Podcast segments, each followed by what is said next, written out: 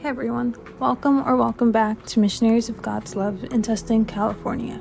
Today's topic is actually a question to keep in mind, which is Has God cleaned and swept your house? But before we get started, find a nice quiet place with your back, neck, and shoulders relaxed and ask the Holy Spirit to join you throughout the meditation, throughout the day, and the days ahead. Take a deep breath and savor the fresh air that is given to us by God. Our soul and mind are like a house.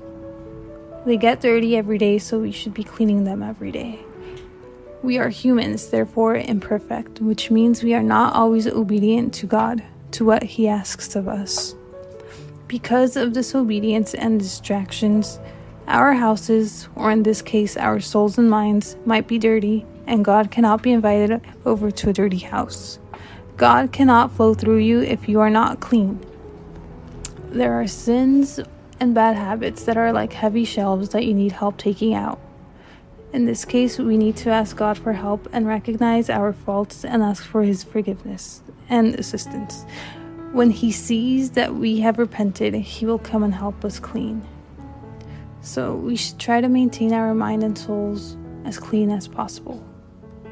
Ephesians 5 1 4 says, quote, Follow God's example, therefore, as dearly loved children, and walk in the way of love, just as Christ loved us and gave himself up for us as a fragrant offering and sacrifice to God. But among you there must not be even a hint of sexual immorality or of any kind of impurity, or of greed, because these are improper for God's holy people. Nor should there be obscenity, foolish talk, or coarse joking, which are out of place, but rather thanksgiving. End quote. There are people who have made it a habit saying bad words or vulgar jokes. They might say, It's not like I'm killing someone, I'm just saying a bad word.